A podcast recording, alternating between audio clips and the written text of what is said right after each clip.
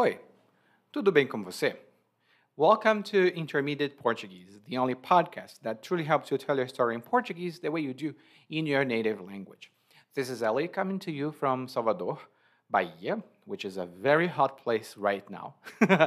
and after listening to this episode, you'll have some good vocabulary to talk about not only someone who is very confident, but also about uh, convincing other people or people who are not easily convinced. And if you have access to the learning guide, it will be available in your member area shortly. And you will see lots of expressions and additional explanations about uh, grammar and vocabulary. And one quick thing whether you have access to the learning guides or not, it's always very good to know where you are uh, as to your level in Portuguese. Uh, if you are like at the intermediate level, it would be good to know what you can do to go to the next level, right? In that case, I suggest you take our exclusive assessment by going to PortugueseWithEli.com forward slash assessment. You can take an assessment that will take you maybe 20 minutes to complete, and then after a few hours or a few days, depending on how many tests I get, you'll receive a complete roadmap for you to know exactly what you can do to take your Portuguese to the next level according to your current level. Agora vamos embora começar com o nosso episódio 212. O tiro saiu pela culatra.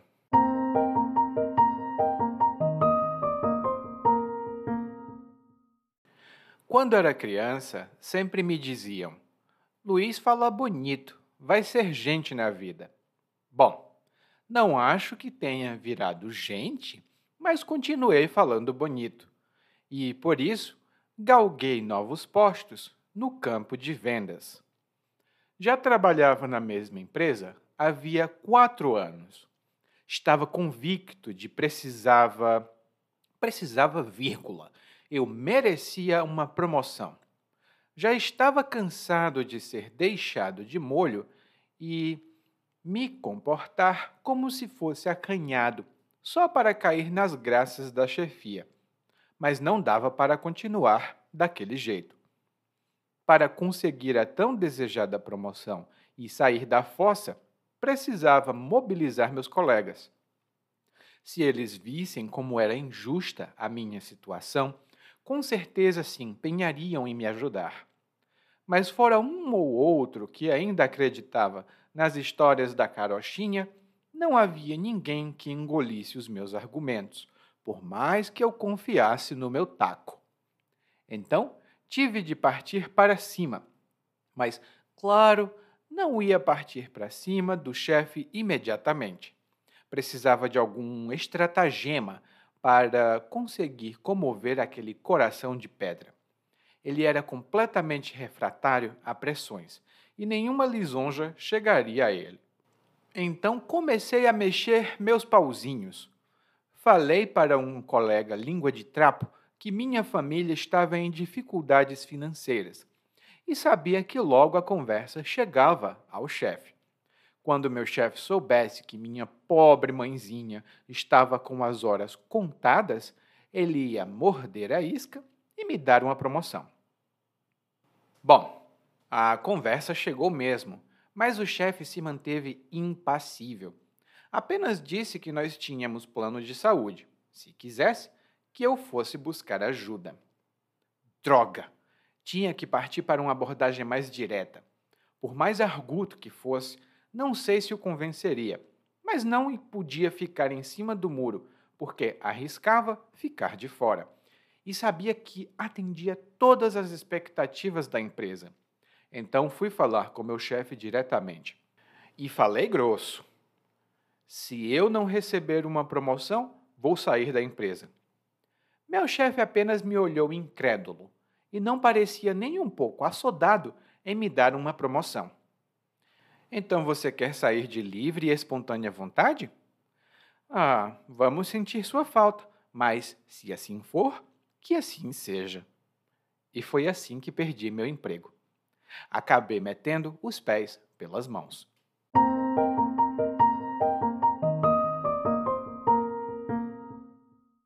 Bom, hoje o narrador nos traz uma história que é até comum. Quando as pessoas trabalham muito tempo na mesma empresa, elas desejam uma promoção. Mas o narrador começa falando que quando ele era criança, ele ouvia as pessoas dizerem que ele falava bonito. E como ele falava bonito, ele ia ser gente na vida. E aqui nós temos duas excelentes expressões. A primeira delas é falar bonito. E quando alguém fala bonito, isto significa que alguém fala de maneira muito bem articulada e provavelmente com todas as palavras corretas, as conjugações corretas, mas também alguém fala algo que faz muito sentido.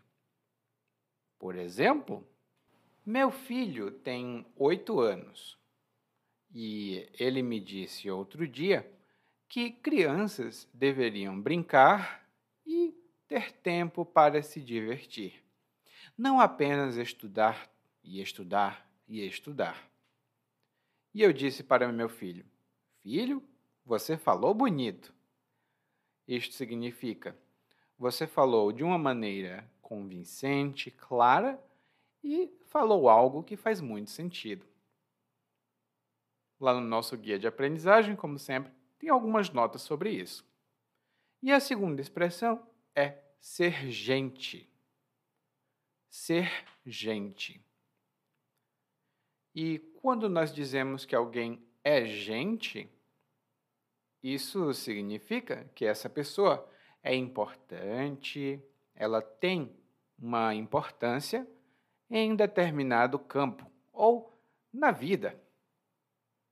Por exemplo, eu não sei por que eu escuto os seus conselhos. Você nem é gente. Eu escuto os seus conselhos, mas são péssimos conselhos. Você nem é gente. Ou seja, você não é importante. Você não é uma pessoa que eu preciso ouvir. Então, você não é gente. E outro exemplo é: a minha filha estudou bastante, se formou em uma faculdade muito boa e agora é gente. Ou seja, ela merece o respeito das pessoas, porque ela se tornou importante. Lá no guia de aprendizagem também tenho algumas notas sobre essa expressão e especialmente sobre a palavra gente, que é muito comum aqui no português do Brasil. E o narrador diz: Bom, eu não sei se eu virei gente, mas eu consigo realmente falar bonito. E por isso eu galguei novos postos no campo de vendas eu galguei novos postos no campo de vendas. E galgar significa subir de baixo para cima e com passos largos. Você pode galgar os degraus de uma escada, por exemplo. Mas quando nós falamos de uma carreira ou das posições ou de um cargo no trabalho, isso significa que alguém ganha promoções, ela sobe, sobe, sobe vários níveis nos degraus da carreira. Por exemplo, numa entrevista de emprego, um candidato diz o seguinte: Eu quero trabalhar nessa empresa porque eu pretendo galgar novos níveis na administração da empresa. Ou seja, eu pretendo subir e subir vários níveis na administração da empresa. Esse é um candidato ambicioso. Ele quer galgar novos degraus ou novos níveis na empresa. E aí o narrador diz que ele já trabalhava na mesma empresa havia quatro anos. e que ele estava convicto de que precisava. Hum, precisava, vírgula.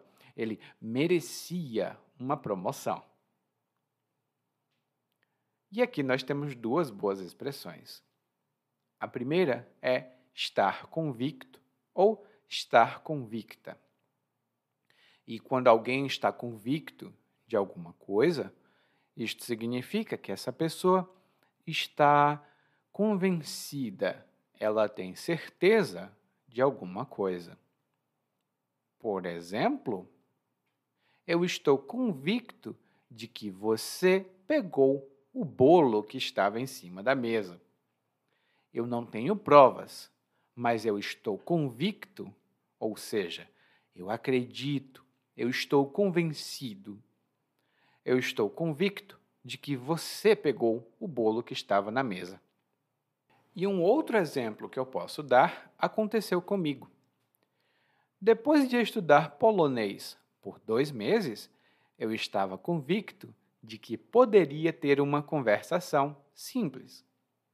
Mas não aconteceu. Depois de estudar dois meses, eu estava convicto de que poderia ter uma conversação. Mas não aconteceu. E isso é verdade. Eu estudei durante dois meses polonês e eu estava convicto de que poderia falar um pouquinho, mas não podia falar nada. Uh, foi muito estressante. E o narrador também utilizou a outra expressão, que foi vírgula. Vírgula. E normalmente nós utilizamos essa expressão para contradizer algo que a gente disse e oferecer uma correção imediatamente. No caso do narrador, ele disse que precisava. Aí ele diz: precisava, vírgula. Eu merecia uma promoção.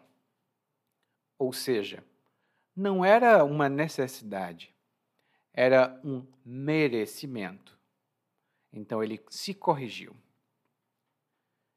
E outro exemplo que eu posso dar é uma mãe pode falar para o filho: Filho, eu quero que você me ajude.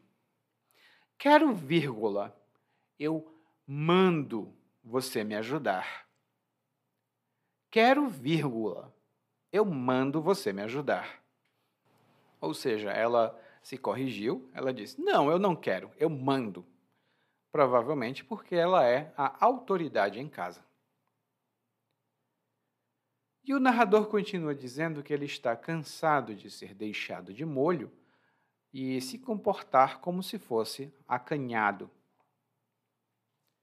Ele está cansado de ser deixado de molho e de se comportar como se fosse acanhado, só porque ele queria cair nas graças da chefia.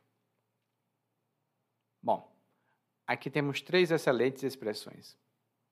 A primeira delas é deixar alguma coisa de molho. E normalmente isso acontece quando a gente vai ou lavar roupas ou preparar comida. Você pode deixar alguma coisa de molho. Mas aqui no monólogo, o sentido é de deixar alguma coisa de lado para resolver ou lidar com essa coisa em um momento melhor no futuro você coloca de molho e diz: Hum, eu não vou resolver isso agora. Eu vou resolver isso no futuro. Então você deixa isso de molho. Por exemplo, eu sei que o meu funcionário quer muito uma promoção, mas eu vou deixar ele de molho agora porque eu tenho coisas mais importantes a tratar como eu tenho coisas muito mais importantes a tratar agora, eu vou deixar o meu funcionário de molho um pouquinho. Mês que vem eu resolvo o que fazer. E algumas pessoas têm relacionamentos com várias outras, e enquanto elas se relacionam com uma pessoa, elas deixam as outras de molho. E esse é um exemplo que eu acabei de dar.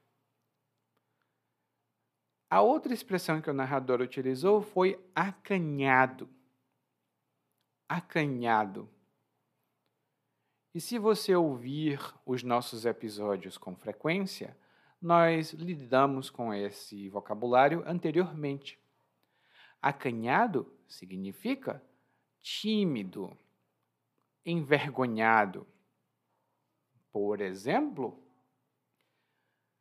o namorado de minha filha veio nos visitar, mas ele é um rapaz muito acanhado e falou muito pouco com a gente. O namorado de minha filha é muito acanhado e ele falou muito pouco com a gente. A terceira expressão que o narrador utilizou foi cair nas graças. e aqui ele se comportava dessa maneira para cair nas graças da chefia.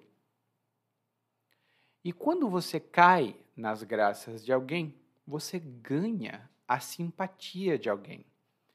E muito provavelmente essa pessoa começa a ajudar você, a oferecer apoio, porque ela tem simpatia por você. Por exemplo, e esse é um exemplo que acontece realmente aqui no Brasil hoje em dia. Muitos estrangeiros caem nas graças dos brasileiros quando eles produzem vídeos na internet em português.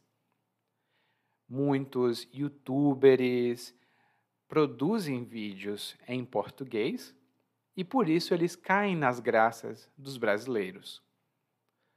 E se você não souber do que estou falando, tem algumas pessoas de outros países, como a Olga, que é da Rússia, e o Gavin, que é dos Estados Unidos.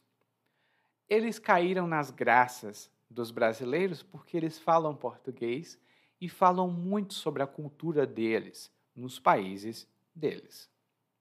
Inclusive a Olga esteve aqui no Brasil e ela é muito divertida. E o Gavin tem um curso de inglês para brasileiros. Por isso eles caíram nas graças dos brasileiros. Bom, e o narrador diz que não podia continuar daquele jeito. Ele precisava sair da fossa. Ele precisava sair da fossa. E para sair da fossa, ele precisava mobilizar os colegas dele. E aqui nós temos duas boas expressões. A fossa, no monólogo, significa uma situação muito triste em que alguém está muito, muito deprimido. Uma pessoa pode ficar na fossa depois do divórcio, por exemplo, ou ela pode ficar na fossa depois de perder o emprego. Eu mesmo fiquei na fossa quando eu perdi o meu segundo emprego. Eu não perdi exatamente, eu saí do segundo emprego, mas eu fiquei na fossa porque eu gostava muito do emprego. Então eu fiquei muito triste. E no caso, o narrador quer sair da fossa. E ele quer sair da fossa porque ele se sente triste provavelmente porque ele não consegue uma promoção. E para sair da fossa, ele diz que precisava mobilizar os colegas dele.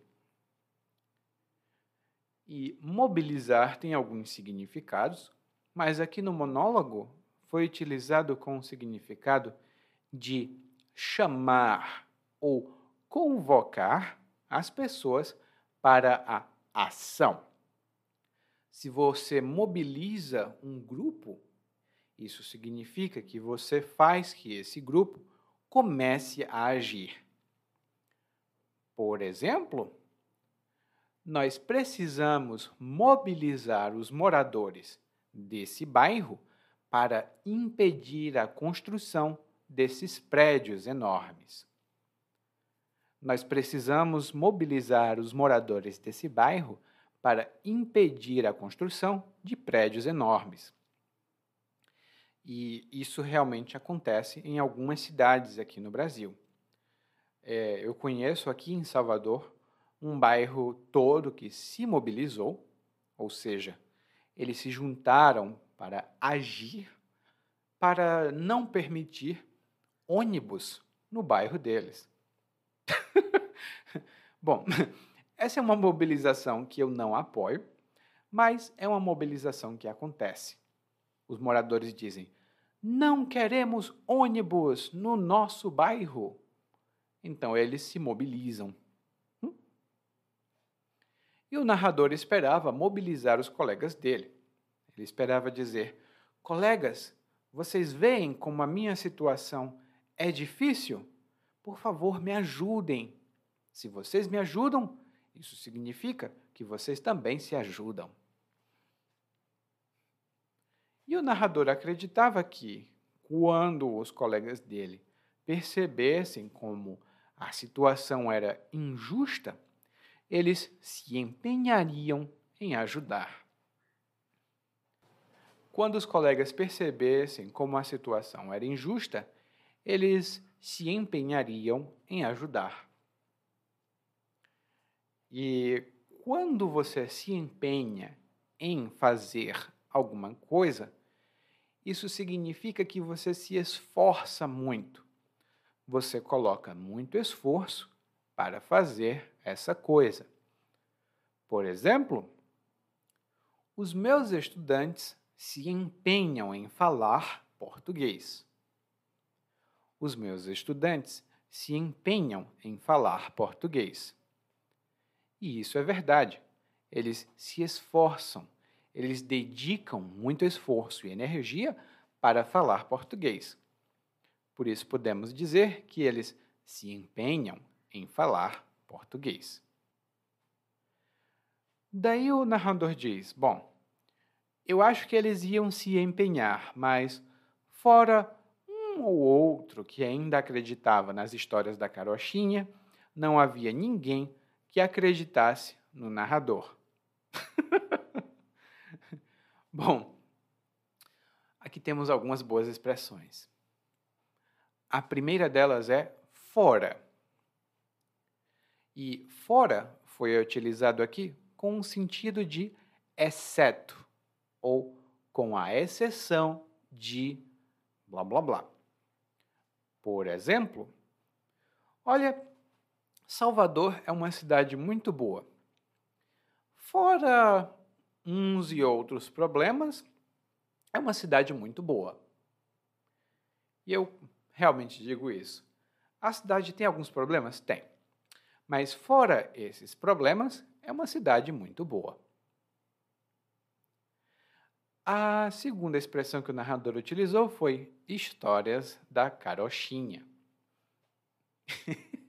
histórias da carochinha. E eu estou rindo porque quando a gente fala de histórias da carochinha aqui no Brasil, é uma expressão um pouco mais antiga.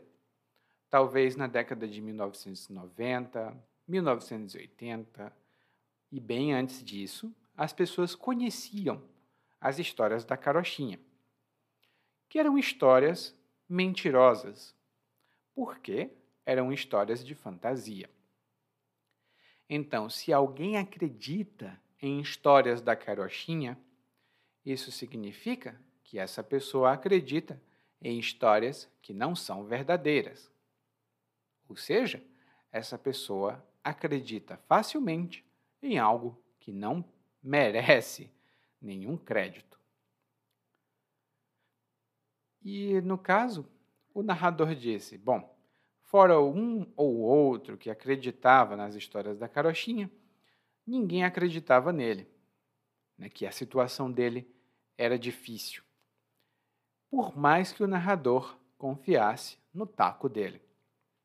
E quando alguém confia no próprio taco, por exemplo, eu confio no meu taco, ou você confia no seu taco, isso significa que você confia nas suas habilidades, é, você confia que pode fazer o que tem que fazer, porque tem as habilidades necessárias para fazer isso. E essa expressão é bem amplamente usada. Por exemplo, a Marina pode até não querer me namorar, mas eu vou convencê-la. Eu confio no meu taco. Eu tenho certeza que vou conseguir atrair a atenção dela para ela me namorar. Então eu confio no meu taco. E um outro exemplo que eu posso dar é: você vai conseguir esse emprego. A entrevista vai ser muito fácil. Confie no seu taco. Você tem o que é necessário para conseguir esse emprego. Lá no guia de aprendizagem, eu tenho algumas notas sobre essa expressão e sobre a origem dela. Bom, o narrador disse então que, já que os colegas não acreditavam nele, ou pelo menos os colegas não se mobilizavam para ajudá-lo, ele teve que partir para cima. ele teve que partir para cima. E quando você parte para cima de um problema ou de uma questão, isso significa que você aborda essa questão diretamente. Você começa a fazer o que tem que fazer imediatamente ou diretamente. Por exemplo, olha, eu sei que esse projeto não é muito fácil de concluir, mas nós temos que partir para cima do projeto com tudo que temos. Ou seja, nós temos que abordar esse projeto com tudo o que temos. E o narrador diz: Bom, eu não posso partir para cima do chefe, ou seja, eu não posso falar diretamente com o chefe agora, agora. Por isso, eu preciso de algum estratagema para comover aquele coração de pedra. eu preciso de algum estratagema para comover aquele coração de pedra. E aqui temos algumas expressões interessantes. A primeira delas é o estratagema. E o estratagema é uma expressão originalmente militar, mas aqui significa você utilizar algum meio que você tem para conseguir um objetivo que você deseja conseguir. No caso do narrador, quando ele diz, ah, eu preciso usar um estratagema, significa eu preciso fazer qualquer coisa, seja uma coisa moral ou não, para conseguir o que eu quero. E um estratagema muito comum em novelas e filmes de romance é quando uma pessoa, ah, uma mulher geralmente, fica grávida para manter uma relação. É um estratagema muito comum utilizado em novelas, e filmes de romance. Ela diz: Nossa, agora eu estou grávida. Como assim você não quer continuar comigo? Você vai ser o pai do meu filho. É um estratagema de novela. A segunda expressão é comover. E quando você comove alguém, isso significa que você causa uma emoção nessa pessoa e ela vai agir por causa dessa emoção. Por exemplo, meu pai é uma pessoa muito dura. Ele não tem muitas emoções. Mas um filme que conseguiu comover o meu pai foi o Titanic, ou Titanic em inglês. Esse filme comoveu o meu pai e ele chorou. Ele eu não acredito, é muito triste. Ele chorou enquanto assistia ao filme. Então o filme comoveu meu pai. E uma história comovente é uma história que comove. Lá no nosso guia de aprendizagem eu tenho mais notas sobre isso. e a terceira expressão é coração de pedra. Quando alguém tem um coração de pedra, isto significa que ela não se comove, ela não se emociona facilmente. Você pode mostrar para ela um gato, um gatinho pequenininho que faz miau, miau, pedindo comida, e ela diz: Eu não vou dar comida para esse gato, porque ela tem coração de pedra. Então, o chefe do narrador tem um coração de pedra, mas o narrador quer comover o chefe dele. E o narrador continua descrevendo um pouco o chefe, dizendo que ele é completamente refratário a pressões e que nenhuma lisonja chegaria a ele. E o narrador disse que ele falava bonito, não disse? Então, aqui nós temos duas boas palavras, que são palavras muito bonitas. Se você quiser falar português bonito, aqui estão essas palavras. A primeira delas é dizer que alguém é refratário a alguma coisa. E quando uma pessoa é refratária a pressões, a influências, isso significa que ela é resistente. É difícil você fazer esse negócio, essa coisa com ela. Uma pessoa que seja refratária a pressões não se deixa pressionar facilmente. Você pode tentar e tentar e tentar, mas ela não se sente pressionada. Uma pessoa refratária a pedidos e as súplicas, ela não se deixa comover, ela não age com emoção quando as pessoas suplicam. Você pode suplicar e dizer: por favor, pelo amor de Deus, me ajuda. Mas se essa pessoa for refratária a isso, ela vai dizer: hum, isso não é minha responsabilidade. E a segunda expressão que o narrador utilizou para descrever o chefe foi que nenhuma lisonja chegaria a ele.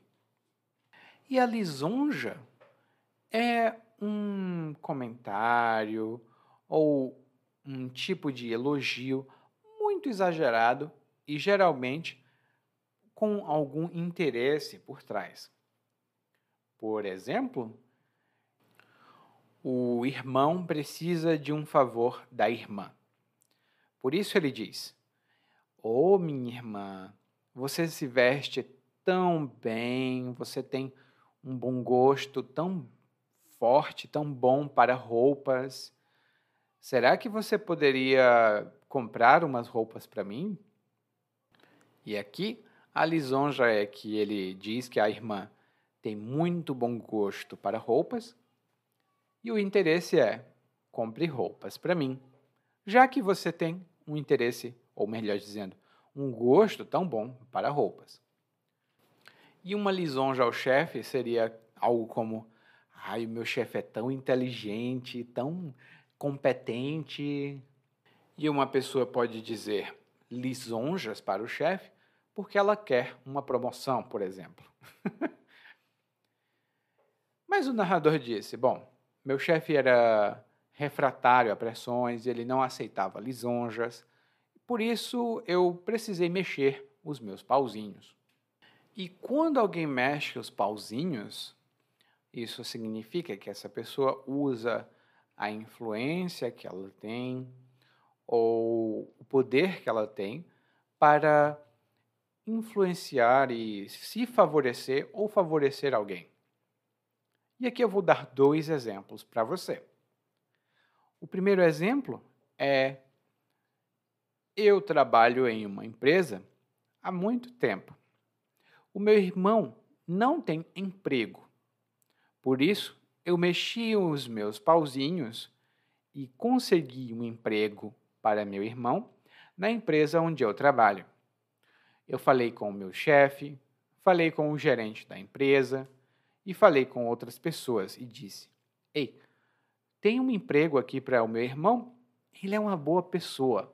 Ele só precisa de uma oportunidade. Então, eu mexi os pauzinhos e consegui um emprego para meu irmão.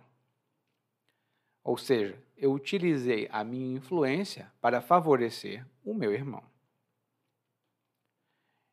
E o segundo exemplo é: bom, eu não sei se eu consigo te ajudar a completar esse projeto agora, mas eu posso mexer os meus pauzinhos e conseguir alguma coisa.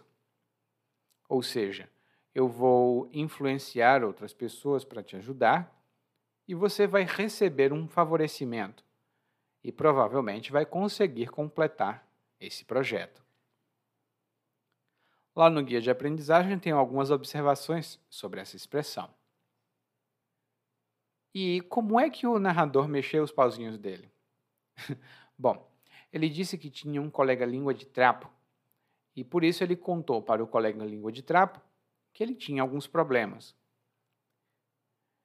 E alguém que é língua de trapo é uma pessoa que fala demais.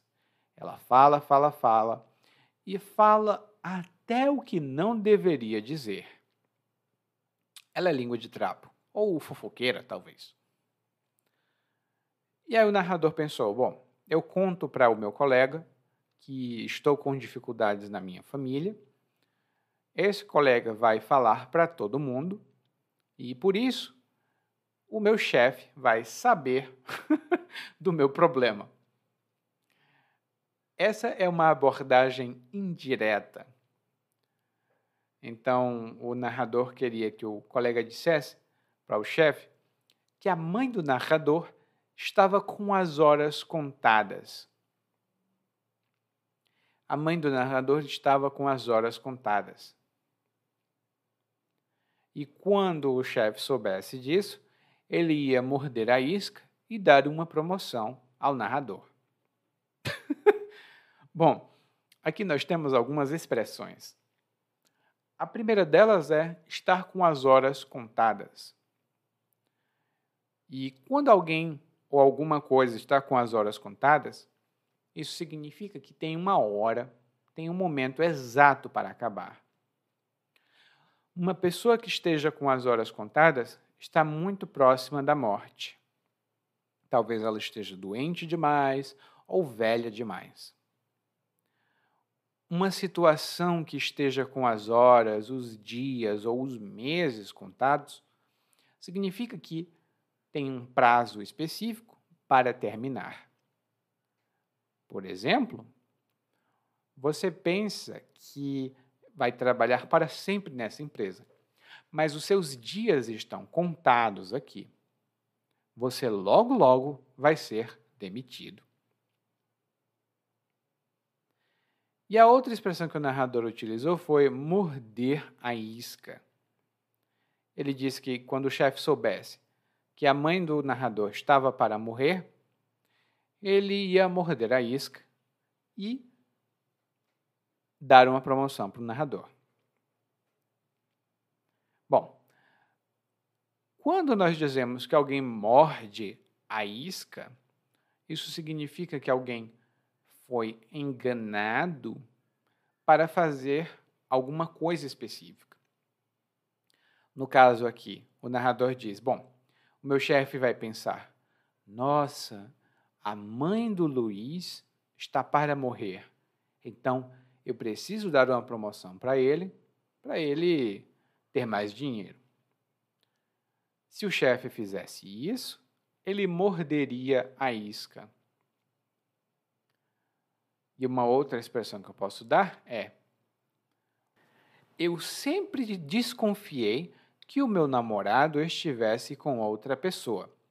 E por isso eu criei um perfil falso, ou seja, eu criei um perfil fake nas redes sociais para falar com ele eu disse que eu era uma pessoa completamente diferente. E o meu namorado mordeu a isca.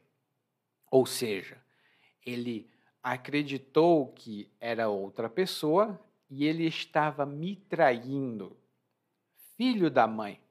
Ele mordeu a isca e agora eu sei que ele estava me traindo.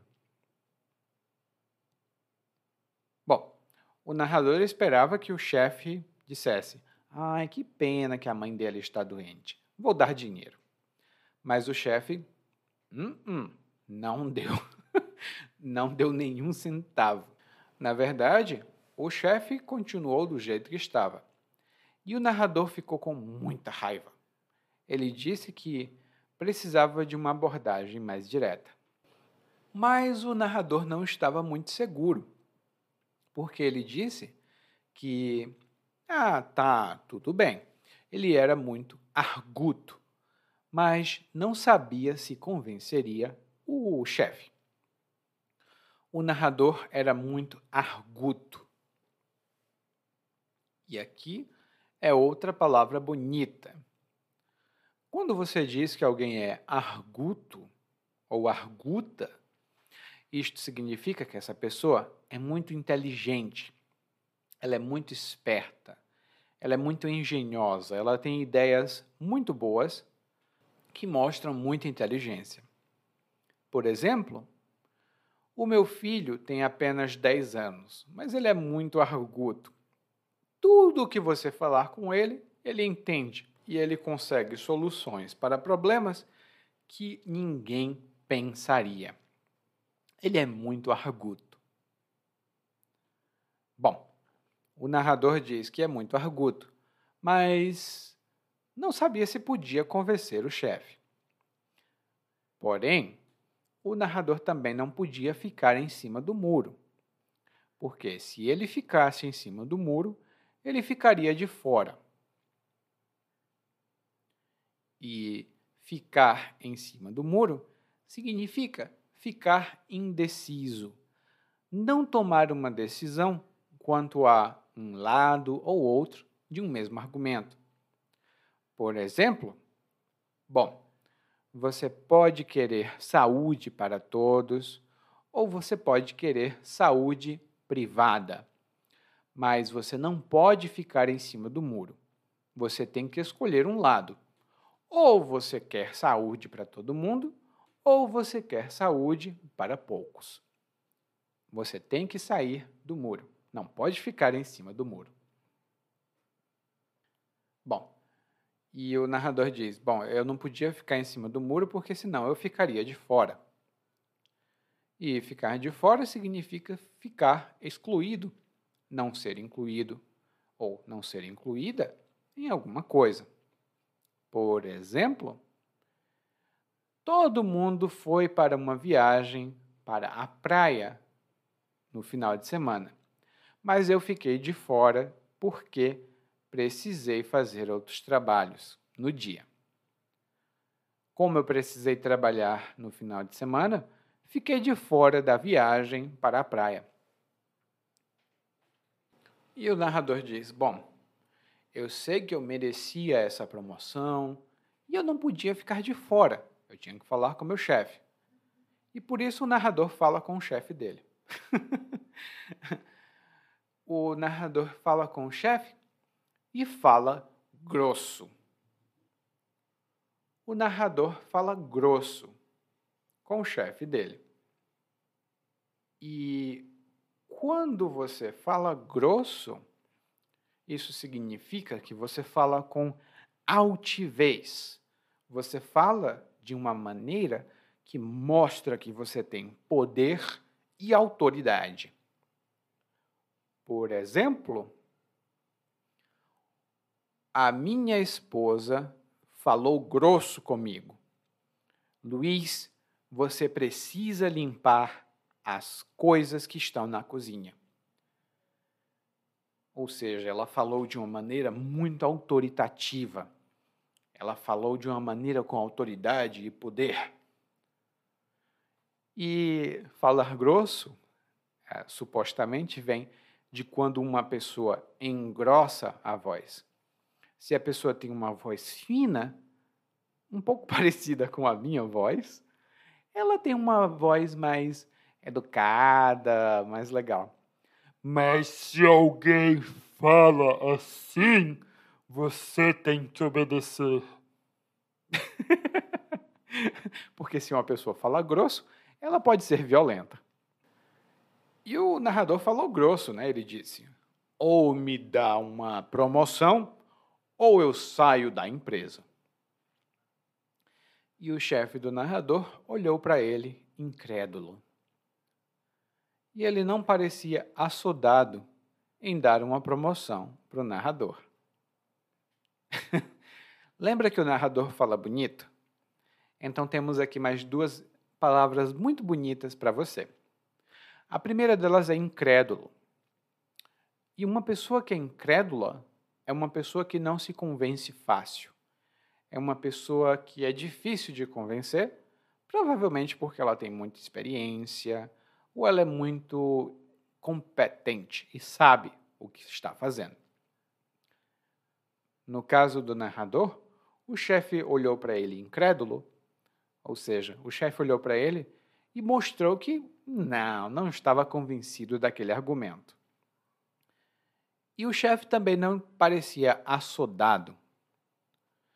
E quando alguém está assodado em fazer alguma coisa, isso significa que essa pessoa está apressada, porque ela tem pressão. Outras pessoas pressionam ela para fazer alguma coisa. Por exemplo, eu não estou muito assodado em limpar a casa, não. A casa pode esperar. E o narrador disse que o chefe não estava assodado em dar uma promoção para ele, não. O chefe disse: Ah, você quer uma promoção? É, tudo bem, mas eu não posso dar agora, não. Mas o chefe não diz só isso. O chefe diz: Ah, você quer sair de livre e espontânea vontade? Se você quiser, então tudo bem. Tchau. E aqui temos uma ótima expressão, que é de livre e espontânea vontade. Quando alguém faz alguma coisa de livre e espontânea vontade, isso significa que alguém faz alguma coisa porque quer e porque deseja. Ela não tem nenhum tipo de pressão, nenhum tipo de ah, situação que faça com que ela tome essa decisão. No caso do narrador, ele diz: ou vocês me dão uma promoção, ou eu saio. E o chefe diz: Bom, se você quiser sair de livre e espontânea vontade, tudo bem. Se você quiser sair porque quer sair da empresa, ótimo. Eu, por exemplo, estudo russo de livre e espontânea vontade. Muitas pessoas estudam um idioma porque conhecem alguém que fala o idioma ou moram no país onde o idioma é falado. No meu caso, eu estudo muitos idiomas por livre e espontânea vontade, ou de livre e espontânea vontade. Eu estudo grego, por exemplo, e não sei se nessa vida eu vou para a Grécia, mas eu gosto de falar grego, então eu estudo de livre e espontânea vontade. Não tem nenhuma outra motivação. e o narrador? Então, já que ele falou grosso, né? Quem fala grosso sabe o que está dizendo. Ele saiu da empresa. ele perdeu o emprego. Porque ele acabou metendo os pés pelas mãos. Ele se atrapalhou. Ele pensou: bom, eu tenho certeza que se eu fizer isso, o meu chefe vai me dar um emprego, ou melhor, o meu chefe vai me dar uma promoção. Mas ele se atrapalhou ele se confundiu. Ele deveria, muito provavelmente, ter esperado, mas ele acabou metendo os pés pelas mãos. Ele se atrapalhou. Ele cometeu um erro. Bom, e agora nós vamos ouvir o monólogo mais uma vez, de livre e espontânea vontade, né? Mas dessa vez na velocidade natural. Quando criança, sempre me diziam: Luiz fala bonito, vai ser gente na vida. Hum, bom, não acho que tenha virado gente, mas continuei falando bonito. E por isso galguei novos postos no campo de vendas. Já trabalhava na mesma empresa havia quatro anos. Estava convicto de que precisava Precisava vírgula. Eu merecia uma promoção. Já estava cansado de ser deixado de molho e me comportar como se fosse acanhado, só para cair nas graças da chefia. Mas não dava para continuar daquele jeito. Para conseguir a tão desejada promoção e sair da fossa, precisava mobilizar meus colegas. Se eles vissem como era injusta a minha situação, com certeza se empenhariam em me ajudar. Mas fora um ou outro que ainda acreditava nas histórias da carochinha, não havia ninguém que engolisse os meus argumentos, por mais que eu confiasse no meu taco. Então, tive de partir para cima, mas claro, não ia partir para cima do chefe imediatamente. Precisava de algum estratagema para conseguir comover aquele coração de pedra. Ele era completamente refratário a pressões e nenhuma lisonja chegaria a ele. Então, comecei a mexer meus pauzinhos. Falei para um colega língua de trapo que minha família estava em dificuldades financeiras e sabia que logo a conversa chegava ao chefe. Quando meu chefe soubesse que minha pobre mãezinha estava com as horas contadas, ele ia morder a isca e me dar uma promoção. Bom, a conversa chegou mesmo, mas o chefe se manteve impassível. Apenas disse que nós tínhamos plano de saúde, se quisesse que eu fosse buscar ajuda. Droga! Tinha que partir para uma abordagem mais direta. Por mais argudo que fosse, não sei se o convenceria, mas não podia ficar em cima do muro, porque arriscava ficar de fora. E sabia que atendia todas as expectativas da empresa. Então fui falar com meu chefe diretamente. E falei grosso. Se eu não receber uma promoção, vou sair da empresa. Meu chefe apenas me olhou incrédulo e não parecia nem um pouco assodado em me dar uma promoção. Então você quer sair de livre e espontânea vontade? Vamos sentir sua falta, mas se assim for, que assim seja. E foi assim que perdi meu emprego acabei metendo os pés pelas mãos. Oi, tudo bem? Provavelmente você escuta nosso podcast há algum tempo. Bom, se não for o caso, eu me apresento para você. Eu sou o Eli, é, para Eliakim, e sou professor de português, responsável pelo podcast pelo site portuguesewithelly.com, pelo outro site readbrazilianportuguese.com e muitas outras fontes de conteúdo para aprendizes de português que, como você, querem falar e entender o português brasileiro. Se você gostar desse podcast, você pode fazer uma avaliação do nosso podcast no Apple Podcasts. Você pode fazer a sua avaliação e isso ajuda muito. Obrigado.